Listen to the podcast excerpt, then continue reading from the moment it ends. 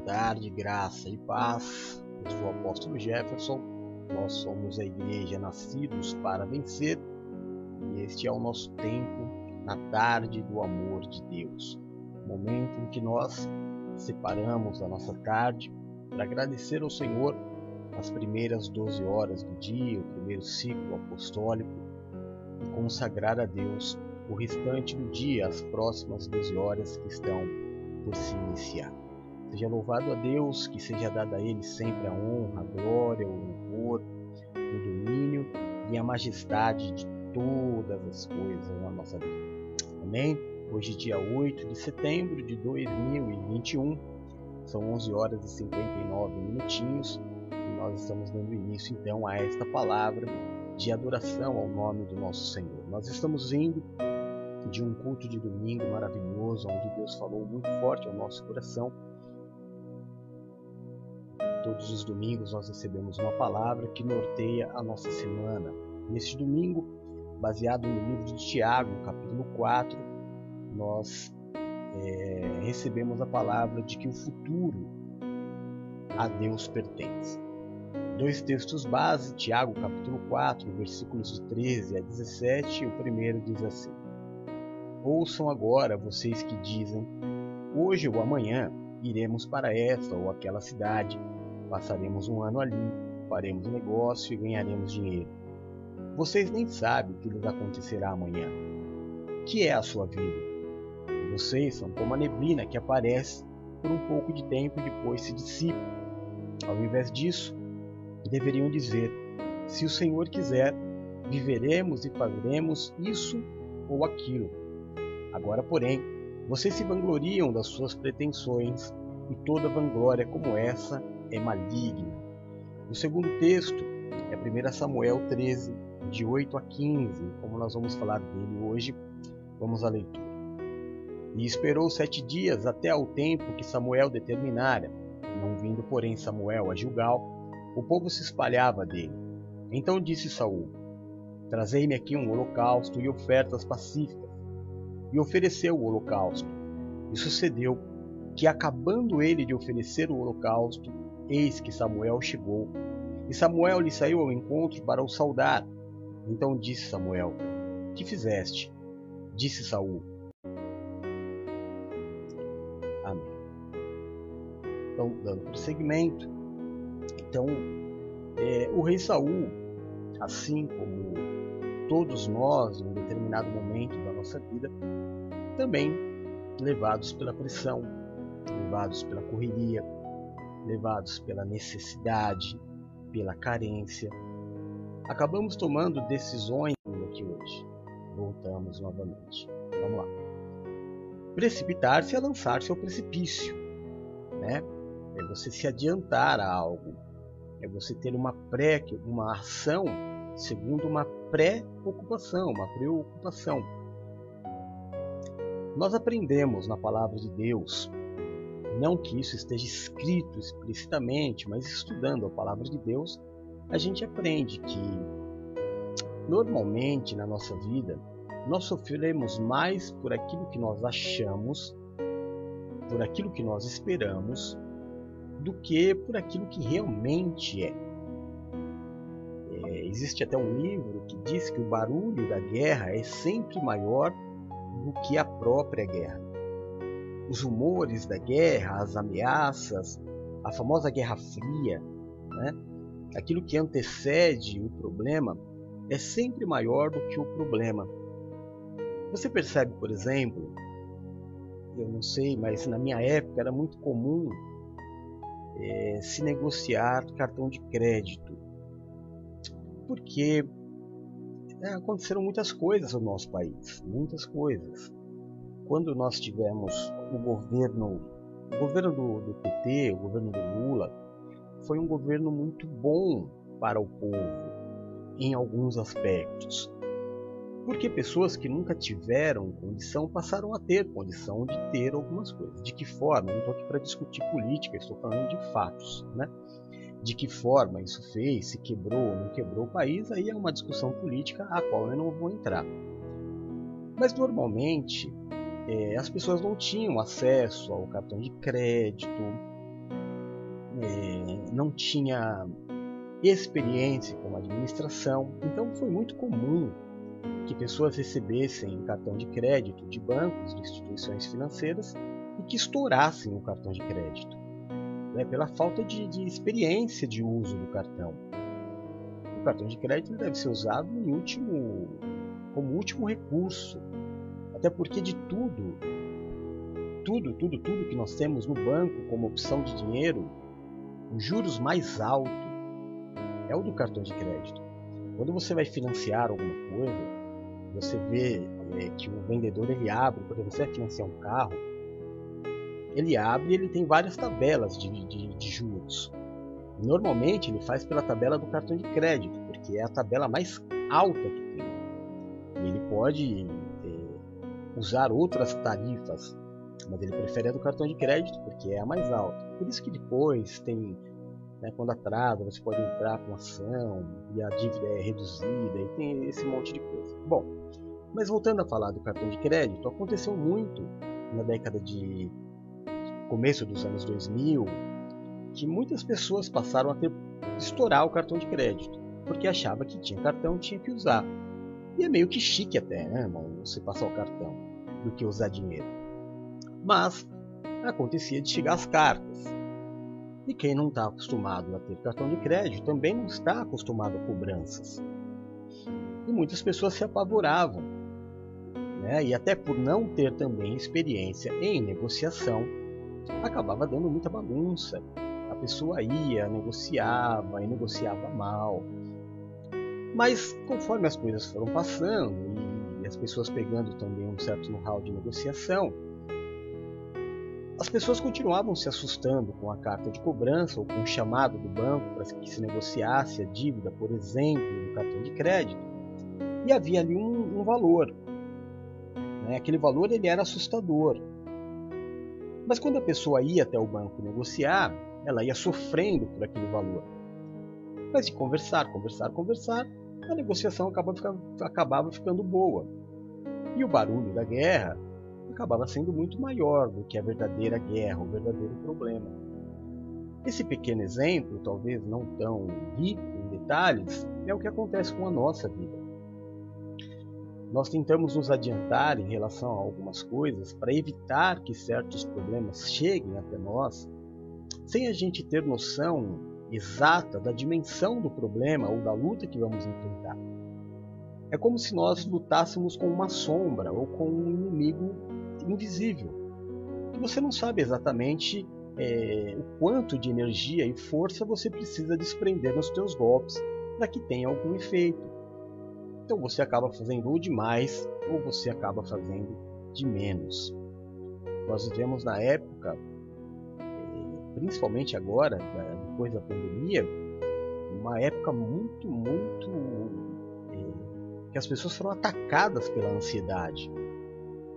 Né? Nunca se teve tanto caso de ansiedade depressão depois da, da pandemia.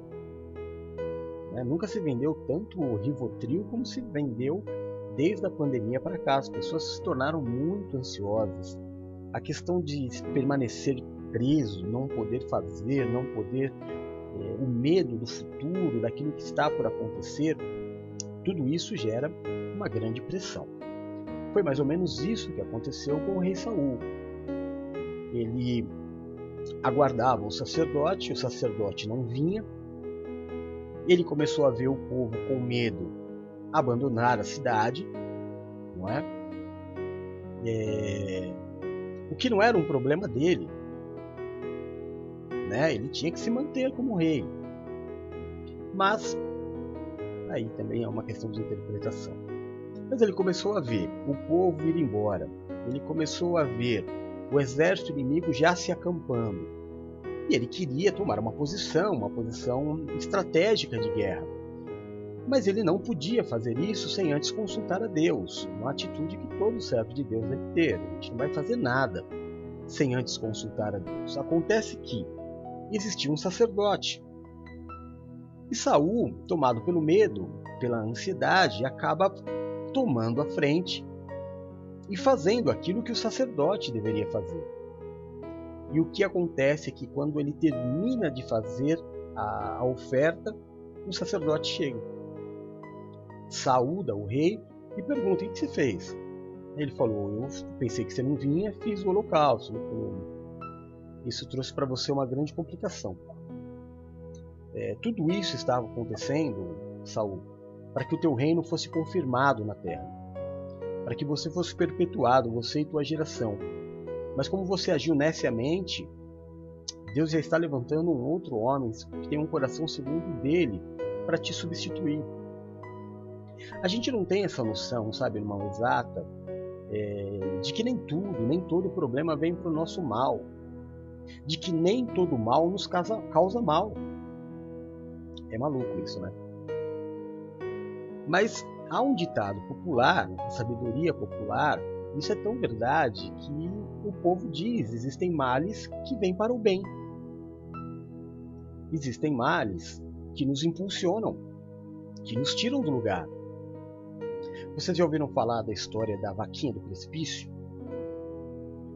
Um pastor foi com seu discípulo visitar um irmão que tinha uma, um pequeno sítio. E quando ele chegou naquele sítio, não tinha campainha, não tinha nada, ele bateu palmo, o irmão atendeu, e ele entrou e ele ficou assim, é, não espantado, mas admirado com a é, pobreza em que vivia aquele irmão, embora ele tivesse um campo. E aí eles sentaram, conversaram da palavra, conversaram sobre a vida, e o irmão acabou falando como eles viviam a vida. E ele disse que ele tinha uma vaquinha. E aquela vaquinha era toda a fonte de renda deles. Embora ele tivesse o campo, embora era um tipo um matagal, né? ele não cuidava, ele só tinha uma vaquinha que pastava naquele campo. E dela ele tirava o leite que ele vendia e mantinha a casa. Eles ficaram e foram embora, e quando eles estavam indo embora, o pastor pegou a vaquinha e jogou a vaca num precipício. E a vaca morreu. O discípulo ficou assustadíssimo. E o pastor falou: Vamos embora. Lembra? Isso é uma história, uma fábula. Ninguém matou nenhuma vaquinha, não, tá? Não precisa ficar preocupado, é só para você pensar. Aí passaram-se dois anos. Pastor disse ao discípulo: Vamos voltar naquela casa. E quando eles chegaram no sítio, tinha campainha. Não tinha mato. Eles ouviram barulho de galinha, ouviram barulhos de folhas de árvore, de um pomar. Eles ouviram barulho de porcos. Eles foram recebidos pelo, pelo irmão e da mesma forma como da primeira vez eles entraram, mas agora a casa estava arrumadinha com um certo com, com conforto a mais, sabe? Aí, sentados à mesa tomando café, o pastor olhou para o irmão e falou assim: Eu estou admirado. Porque a outra vez que eu vim aqui, você vivia numa extrema humildade, né, quase chegando a passar dificuldade, e hoje as coisas prosperaram tanto, você está tão bem. O que, que aconteceu? Ele falou: O senhor, quando veio aqui, trouxe Deus. O senhor acredita que nós vivíamos de uma vaquinha? Quando o senhor foi embora, a vaquinha morreu. E quando a vaquinha morreu, nós nos vimos obrigados a fazer outras coisas. Aí nós carpimos o mato, plantamos árvores, compramos pintinhos, é, viraram frango, galinha. Hoje nós temos um galinheiro, compramos porcos, Investimos em outras coisas e agora nós temos pelo menos umas cinco fontes de renda aqui na nossa terra. E nós vivíamos só do leite da vaquinha. E o pastor, muito feliz, quando foi embora, olhou para o discípulo e disse assim: Existem males que vêm para o bem. Então existe um momento da nossa vida em que nós precisamos jogar a vaquinha do precipício. Neste momento da nossa vida, a vaquinha é a ansiedade, que nos leva a tomar decisões que não são necessárias serem tomadas. Eu preciso aguardar em Deus. O texto de hoje, o texto, é, o terceiro tópico, né, hoje é quarta-feira, é esse aqui. Não seja precipitado. O texto nós acabamos de ler. E esperou sete dias até o tempo em que Samuel determinara. Não vindo, porém, Samuel a Gilgal, o povo se espalhava dele. Então disse Saul: Trazei-me aqui um holocausto e ofertas pacíficas. E então ele mesmo ofereceu as ofertas. Se precipitou, tomou uma atitude precipitada. Mas não foi só Saul que se precipitou. Eu quero dividir com vocês também um texto, aí eu vou ler para vocês, se você tiver uma Bíblia perto de você, você pode abrir, mas de qualquer forma eu vou ler o livro de Lucas, capítulo 9, que diz assim. É... Deixa eu lá, peraí, deixa eu ver o versículo certinho. Versículo 49. Disse João: Mestre, vimos um homem expulsando demônios em teu nome e procuramos impedi-lo, porque ele não era um dos nossos. Jesus respondeu: Não o impeçam, pois quem não é contra vocês é a favor de vocês. Aproximando-se o tempo em que seria elevado ao céu, Jesus partiu resolutamente em direção a Jerusalém. Olha mais uma atitude precipitada. Olha um pré-julgamento. Os discípulos andavam com Jesus e viram um homem que nunca tinha andado com eles, mas provavelmente em alguma ou algumas ministrações de Jesus, ele estava ali. E ele se tornou um discípulo de Jesus, como muitos discípulos. Você sabe que muitos, é, muitos pregadores anônimos existiam na época de Jesus. Né? O Apolo é um deles. Apolo se tornou um apóstolo e, e começou sem ter nenhum contato com os discípulos, nem com Jesus mas daquilo que se ouvia, daquilo que se pregava. Ele se tornou um grande pregador, um grande evangelista, fundador de igreja. Pois é. E ali tinha este homem, que provavelmente foi um discípulo de Jesus anônimo, do meio da multidão, mas que era apaixonado por Jesus. Apaixonado ao ponto de sair fazendo a obra sem falar para ninguém. E eles passaram por um lugar onde eles viram uma movimentação e esse homem estava expulsando um demônio. E perceba, expulsando. Ele não estava não expulsando ou sendo envergonhado. Ele estava expulsando o demônio. E o sensacional é que ele estava expulsando no nome de Jesus. E Jesus passando por ali. E aí João foi e falou assim: Nós tentamos até impedi-lo. E o Senhor Jesus falou assim: Mas por que impedi-lo? Quem não é contra é a favor.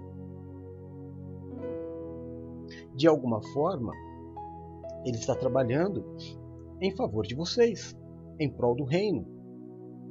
Porque é no nome de Cristo que ele está fazendo. Mas pela carnalidade, pela vaidade, ou sei lá por qual motivo, por qual motivação, a primeira atitude precipitada foi impedir a pessoa de fazer aquilo, e nós erramos muito com isso. Erramos muito com pré-julgamentos, com preocupações.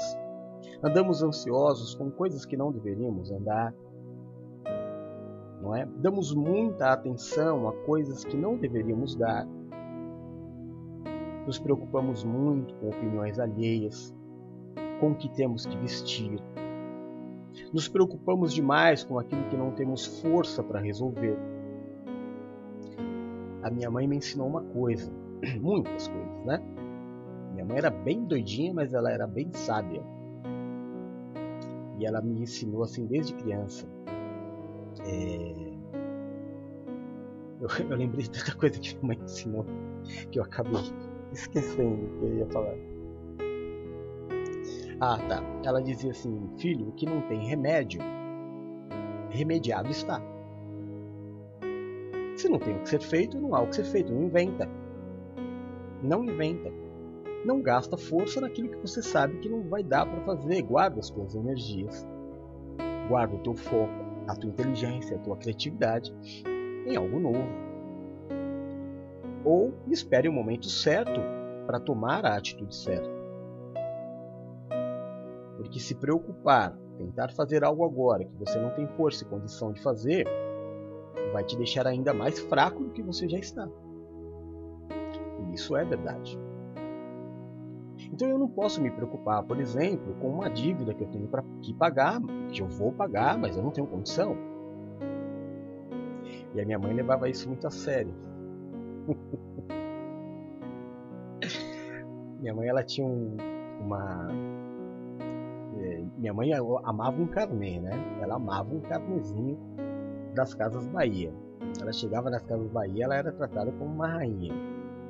E ela tinha uma um, era como uma bolsinha que ela guardava os boletos atrasados. E eu me lembro que uma época os boletos atrasaram, ela teve algum enrosco na vida, eu não sei direito o que aconteceu. Eu sei que ela ficou com muito boleto atrasado e muita gente ligando para ela.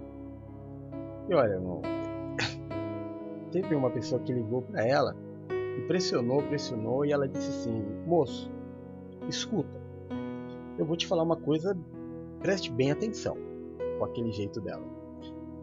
Ela falou assim: "Se você continuar me pressionando a pagar o que eu não posso pagar agora, eu vou tirar o teu boleto do, da cestinha de, de, de, de, pagamento e você não vai nem correr o risco de eu te pagar. Porque ela tinha essa bolsinha e todo mês ela tirava uma conta e era um sorteio. Ela falava, essa eu vou pagar. as outras ficavam, porque ela não tinha condição. Se ela não tinha condição, ela ia se preocupar com o quê? Né? Quando ela fez a dívida, ela podia pagar. Mas depois não podia mais pagar. Não foi desonestidade, foi um problema que ela, que ela passou. Ah, eu não aconselho ninguém a fazer carnês. Mas se você fez carnês, você pode ter certeza que vai ter uma hora que você não vai conseguir pagar. Uma coisa que você precisa aprender é jamais pegue dinheiro emprestado de ninguém de ninguém. Nós não devemos pegar nada emprestado. A Bíblia nos faz uma promessa: nós teremos a emprestar, mas jamais pegar emprestado. A gente não vive de promessa, sabe? A gente não vive. Um carnê é uma promessa. Um financiamento é uma promessa. Uma promessa de que você todos os meses vai pagar aquela conta. Só que a gente não vive num país que você pode afirmar que daqui a um ano você vai estar na mesma condição. Não é verdade? Então eu tenho que tomar muito cuidado com as coisas que eu faço. Eu não posso me precipitar em desejar ter, por exemplo, a um tempo certo. Se você me permitir, eu vou te ensinar uma coisa. Quando você for financiar alguma coisa, por exemplo, você vai comprar um carro, não é? Então você tem como uma parcela base, vai, vamos dizer que você vai comprar um carro usado, vai pagar 800 reais por mês. Hoje pode. Hoje você pode. Mas imagine que você não tem uma entrada para dar. Então as parcelas vão ficar em 800 reais. O que, que você faz? Você segura a sua ansiedade, a sua precipitação, e você faz de você uma empresa. E aí você, durante quatro ou cinco meses, guarda ou paga para você o valor da parcela, 800 reais. O primeiro mês, o segundo, o terceiro e o quarto. No quarto mês você vai ter 3.200 reais. Já é uma entrada, você não tinha nada. Eu acho que eu acertei na matemática. Espero pelo menos ter acertado. Acho que sim. 3.200 reais. No final de quatro meses, você vai sentir, já tem exatamente na tua mente, o quanto de, de, de falta te faz esses 800 reais por mês. Se por acaso nesses quatro meses você não conseguiu pagar para você mesmo é, essa parcela, já prova que você não tem condição de testar ou de pagar esse valor. E aí você trabalha de uma forma segura, calma, planejada, não é? Tudo coopera para o bem, porque aí você já tem uma entrada, você já viu que não te faz falta, que você pode pagar, que por quatro meses você foi fiel ali na, na data certa. Então tá tudo, tá tudo bem. Agora, quando eu ajo na ansiedade, sabe quando eu acordo com aquele desejo, ah, eu quero hoje, eu quero para hoje, precisa ser hoje, não, hoje eu vou comprar. Irmão, não vai dar certo. vai, nada dá certo assim. Nada no ímpeto. Ah, hoje eu acordei com vontade de ter, eu vou lá e vou comprar. Tem dia que a gente acorda com uma vontade de ir no shopping louco, não é? Você acorda com uma vontade de comprar alguma coisa. Parece que é tipo uma fome que dá, né? E aí você se precipita, você acaba comprando o que você não precisava, porque andar no shopping é uma tentação. Tudo ali está preparado, estudado, para causar em você desejo de ter. As cores da loja, os cheiros da loja, a, a uniforme dos atendentes, a fachada das lojas, tudo está ali com um propósito: causar em você desejo. E aí, sem dúvida, você vai acabar gastando e se precipitando em ter o que você não, não poderia ter. Pessoas se precipitam em se entregar amorosamente. Eu vou dizer para você que uma das piores coisas que pode acontecer, eu tenho até um, um outro ditado, tô, hoje estou forte nos ditados, né? Que nunca se viu um homem é, se dar mal na vida por demorar a casar. Mas é muito comum ver um homem se dar mal na vida por casar rápido demais. O casamento ele precisa ter uma base: amor. É amor. Junto com o amor vem todas as outras coisas. Então calma. Então calma. Amar e não ser amado Irmão, é, é, é macarrão a bolonhesa sem queijo. Ah, sabe, é uma coisa assim desagradável. Ter um relacionamento onde você ama e não é amado, o que você vai fazer da tua vida depois? E por que a pressa em casar? É o desejo de sair da casa dos seus pais? É o desejo de independência? vida 2 não é fácil. Namora bastante. A época mais gostosa da vida é a época do namoro. Depressa. Também esse ano aqui eu conheci algumas pessoas que, que se conheceram e. Porque entende o que o apóstolo vai te falar. Uma pessoa que tem seis meses de namoro, quantas vezes elas se viram? Porque namoro é namoro, né?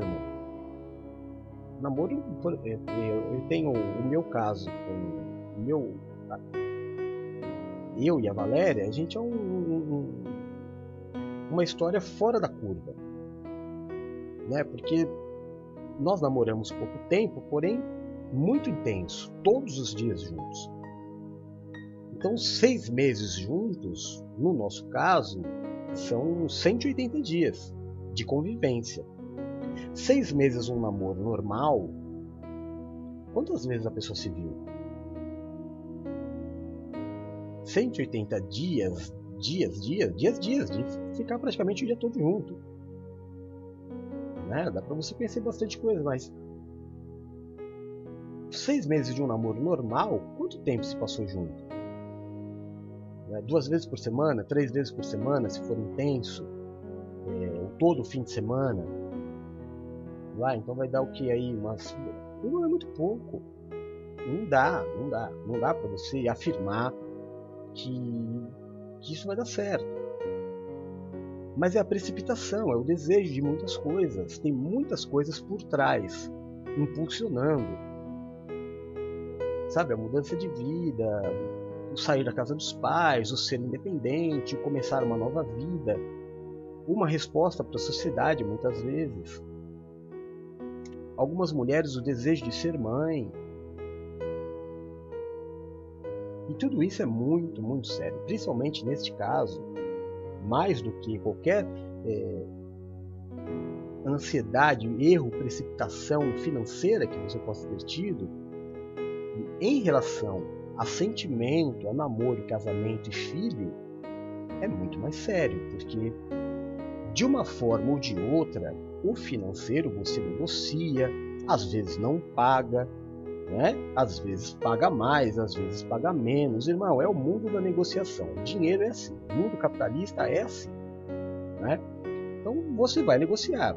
Vai pagar hoje, vai pagar daqui dois anos, não sei lá, mas de, de alguma forma ou de outra você vai negociar.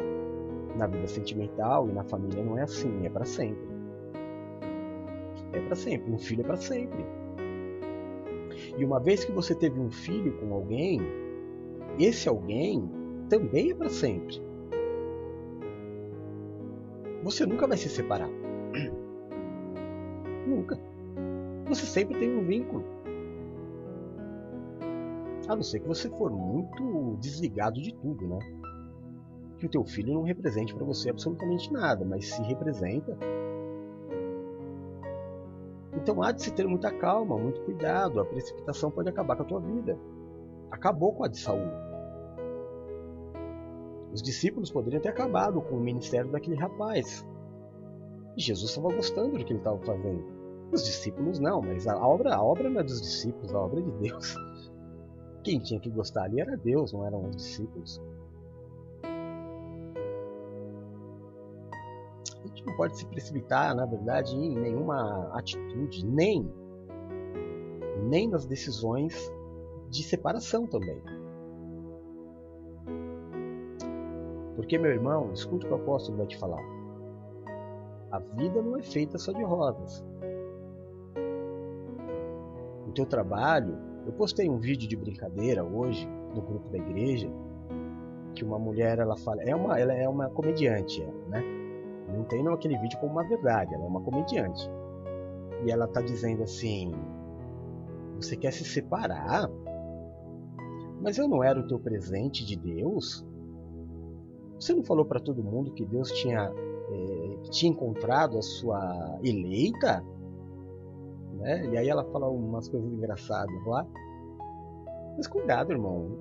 Porque tudo, tudo que acontece na tua vida, você vai e você fala, ai, esse emprego é de Deus. Tá, aí você pega e realmente tudo vem de Deus. Aí você tá lá no emprego, enquanto tudo tá bem, é de Deus. Na primeira luta, já não é mais de Deus. Quando eu me desequilibro, né, eu perdi o equilíbrio, eu erro nas minhas palavras, eu me precipito. Quando eu perco meu equilíbrio, eu me precipito rompendo alianças que eu não deveria ter rompido. Porque se Deus me colocou num lugar, é para que eu tenha felicidades e tenha lutas. Assim é a vida. Ministério é assim. A família é assim. O trabalho é assim. A vida como um todo é assim, cheia de altos e baixos. Se no alto eu sou arrogante e no baixo é, nada presta, o problema está em você. Eu não posso mudar, eu sou a mesma pessoa. Quando eu acerto, eu sou a mesma pessoa. Quando eu erro, eu sou a mesma pessoa. Eu não sou a ocasião nem o fato, eu sou eu. Eu não sou, por exemplo, um espelho. Eu não trato é, a Paula do jeito que ela me trata. Eu não sou um espelho. Se ela me trata mal, eu vou tratá-la bem. Eu, não, eu, eu sou eu. Eu tenho a minha essência, eu tenho a minha personalidade. Eu não tenho que dar para você o que você me dá. Cada um dá o que tem. Ah, aquela pessoa me trata mal, então eu a trato mal. O problema é dela que ela trata mal. É um problema dela com ela. Eu não posso entregar para ela algo ruim porque ela me dá algo ruim. Eu não tenho algo ruim para dar. O grande problema, as pessoas não entendem Jesus por isso, não. Porque não há esse espelho. Porque Jesus não se espelha em nós. é, o amor dele é muito maior do que qualquer erro que a gente possa cometer. Ele não tem o um mal para nos dar. Ele não tem. Como é que eu vou te dizer? Nada, nada de mal para te dar. Você pode dar o um mal para ele, mas ele não tem mal para te retribuir. Você pode ser infiel com ele, mas ele não tem, na sua essência, a infidelidade para te dar. A Bíblia diz: ainda que você permaneça, ainda que você seja infiel, ele permanece fiel, porque não há como ele negar a si mesmo. Porque ele é amor, porque ele é aliança, porque ele é justiça. Então, o ser humano tem uma certa dificuldade em entender Deus. Como é que pode perdoar uma praga dessa? Pois é, irmão, porque mesmo aquele camarada sendo uma praga, todo o mal que ele fez não é maior do que o amor que Jesus tem. Mas eu me precipito. Me precipito ao julgar, ao até achar. Eu me precipito em abrir a minha boca, me precipito em tomar decisões. Ansiedade, não andeis ansiosos por coisa alguma se você pode fazer, irmão, não tarde em fazer. Basta a cada dia o seu próprio mal. Faça hoje o que precisa ser feito hoje e você tem condição de ser feito hoje. Agora, parta de um princípio de que se você não pode fazer hoje, se você não tem como fazer hoje, não tem como você morrer por isso. Não tem por que você se martirizar por isso, se ferir por isso. Há um tempo de Deus para tudo. Há um tempo para a tristeza passar, há um tempo para a dívida acabar, há um tempo para a vida financeira melhorar e depois piorar de novo. é uma questão de administração. Quando as coisas estiverem bem, não sai gastando feito um louco. Porque não é para sempre que tudo vai ficar muito bem. A gente está aí às portas. Às portas de um uma mudança, dê o nome que você quiser, golpe, alguma coisa vai acontecer. Ou do lado do presidente, a favor dele, ou contra o presidente, porque ontem foi declarado guerra. Então a gente já pode esperar que alguma coisa vai acontecer. Acontecendo, mexe na vida de todo mundo. Já não basta tudo que está acontecendo, né? pandemia, desemprego, é, tudo isso agora a gente tem mais essa. Hoje a gente já vai começar a ver coisas. Então, na, na época boa, no tempo das vacas gordas, economize, não se precipite em gastar. Porque dinheiro na mão é vendaval. Dinheiro na mão faz eu me sentir o cara, poderoso, né? Dono do bairro. Eu sem dinheiro me sinto ninguém. Mas com dinheiro problema, irmão, é que não se precipite em gastar o dinheiro, porque ele acaba. E rápido. Bem rápido. Dependendo da idade que você tem, você já sabe bem o que eu estou te dizendo, e aprendeu, né? Já deu tempo de você aprender. Dinheiro não aceita desaforo, não aceita precipitação. A gente vive num país capitalista, a gente vive num país onde todo mundo compete com todo mundo. Não há muito, é, principalmente na cidade, na cidade grande, não há muita piedade. A gente não lida todo dia com pessoas piedosas. É tudo meio que olho por olho, dente por dente, não é assim? Então, a gente tem que tomar cuidado. Porque se você dever para alguém, essa pessoa não vai ficar é, tardando em te apurrinhar as ideias, tirar a tua paz. Então, o meu conselho para você, para nós terminarmos, não se precipite. Na sua vida financeira, compre nada a prazo. Compre quando você puder. Na tua vida sentimental, não vai se entregando logo. Veja se vale a pena. Você, mulher, seja conquistada não corre o risco de casar com quem não te ama. Você vai sofrer pro resto da vida. Casamento é para sempre. Não tenha filho como arma para segurar casamento. B.O. Conselhos. No fundo da tua vida você vai fazer o que você bem entende, mas tudo que você fizer não faça de hoje para amanhã calcule por meses. Nós vamos fazer o nosso retiro. em dezembro. A gente começou a falar dele em julho. Planejamento. Eu queria que fosse hoje.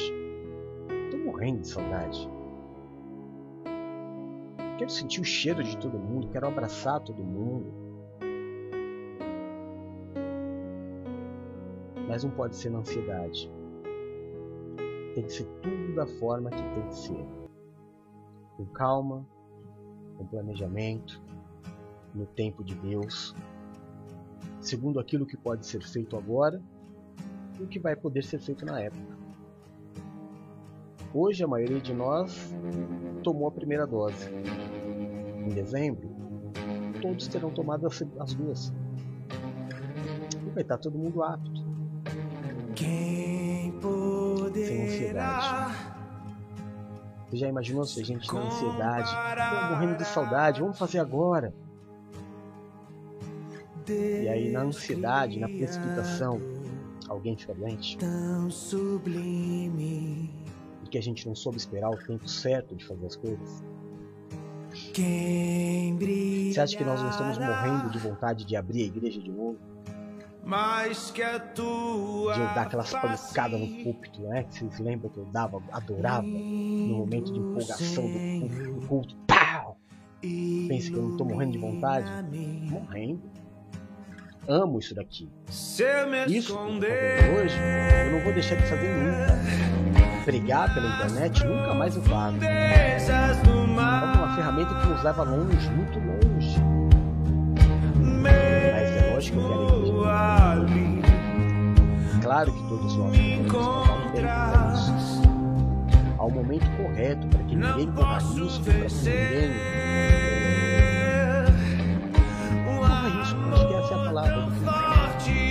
tempo exato. Quando Deus disser para nós, vai, nós vamos. É hora que Ele disser, vai. Até lá a gente aguarda. Vai fazendo amigos, irmãos perante a Deus. É a hora que Ele fala para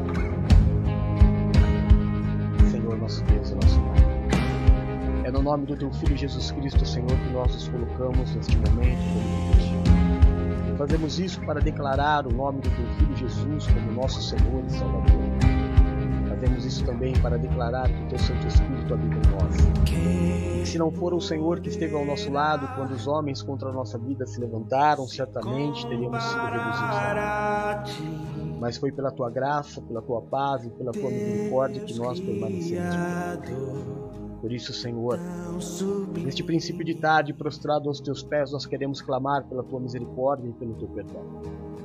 Queremos te pedir, Senhor, não se afasta de nós por causa dos nossos erros, nem volta a sua ira contra a nossa vida por causa do nosso pecado.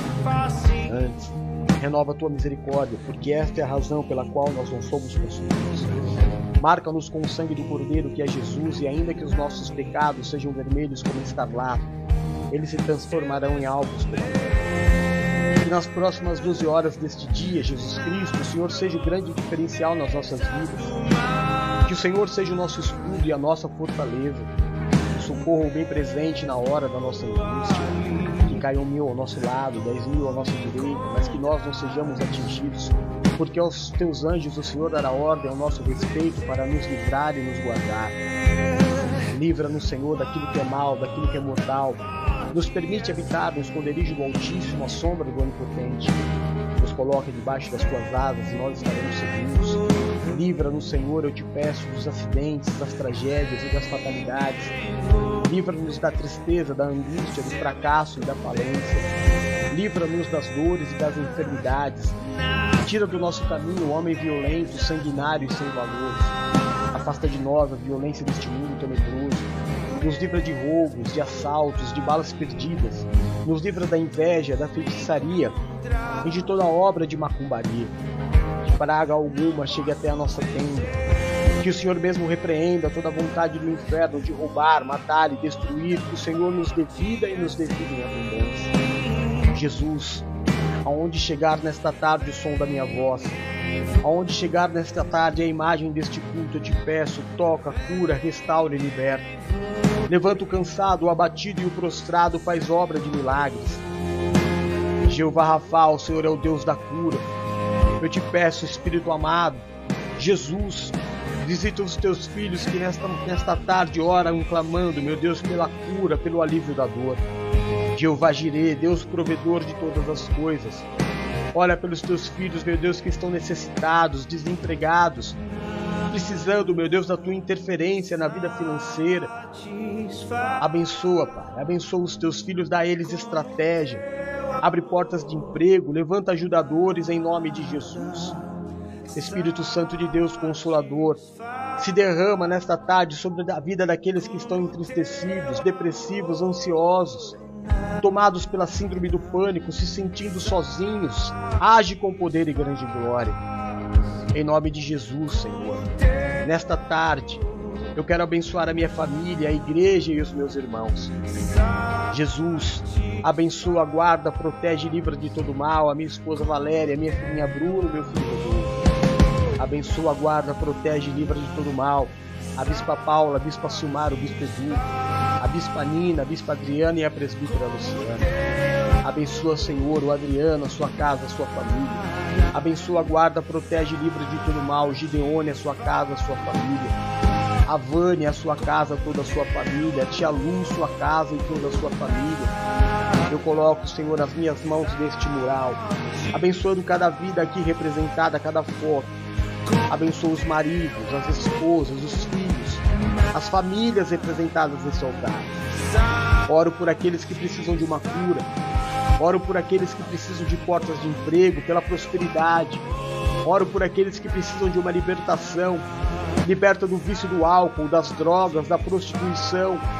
Derrama a tua unção, coloca cada uma destas vidas debaixo das tuas asas, abençoa cada família.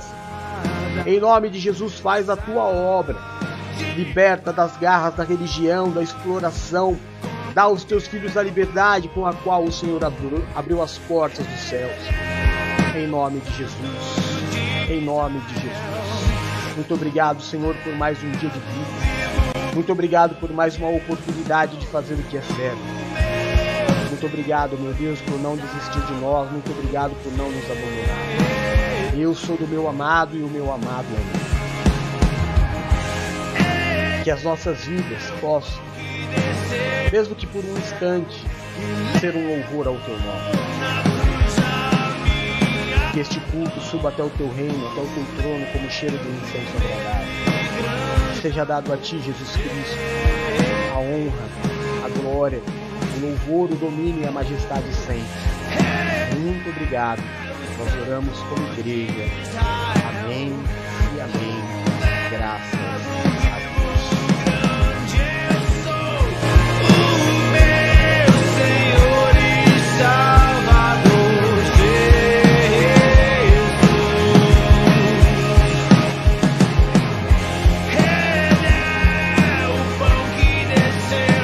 Amém? Glória a Deus, então. Está aí a tarde do amor de Deus. Entregamos ao Senhor a nossa adoração, entregamos ao Senhor a palavra e pedimos a Ele a bênção, que Ele nos dê a capacidade de nos controlar e não sermos precipitados, nem ao falar e nem ao agir. Que nós confiemos no Senhor, que a nossa fé nos faça saber esperar sempre. Há um momento certo, determinado para todas as coisas. O que pode ser feito, faça. O que não pode ser feito, espere em Deus, que é justo, poderoso e cuida da tua vida. Amém? Daqui a pouquinho, às quatro horas, eu não sei se a Bispa Paula vai conseguir fazer, mas se conseguir fazer, às quatro horas nós temos Tarde do Amor de Deus, versão feminina, Bispa Paula. Às 8 horas, nós temos hoje nosso culto de administração e finanças. E eu vou fazer a administração, porque essa semana é minha semana de consagração. Eu vou fazer todos os cultos, então te aguardo. quero dizer a você que não assistiu o estudo bíblico de ontem, pelo amor de Deus, pelo amor de Deus, assista. Você precisa assistir. Né? Não, não me faz fazer aquilo em vão tudo que eu fiz ali ontem é para que você entenda a igreja, o ministério, e que muitas perguntas suas sejam respondidas. Amém? Em nome de Jesus. Estou contando com, com a tua devoção em assistir o, estudo bíblico de ontem. Deixa eu ver aqui a nossa enquete como é que ficou. Você respondeu a enquete? Deixa eu ver, deixa eu ver, deixa eu ver.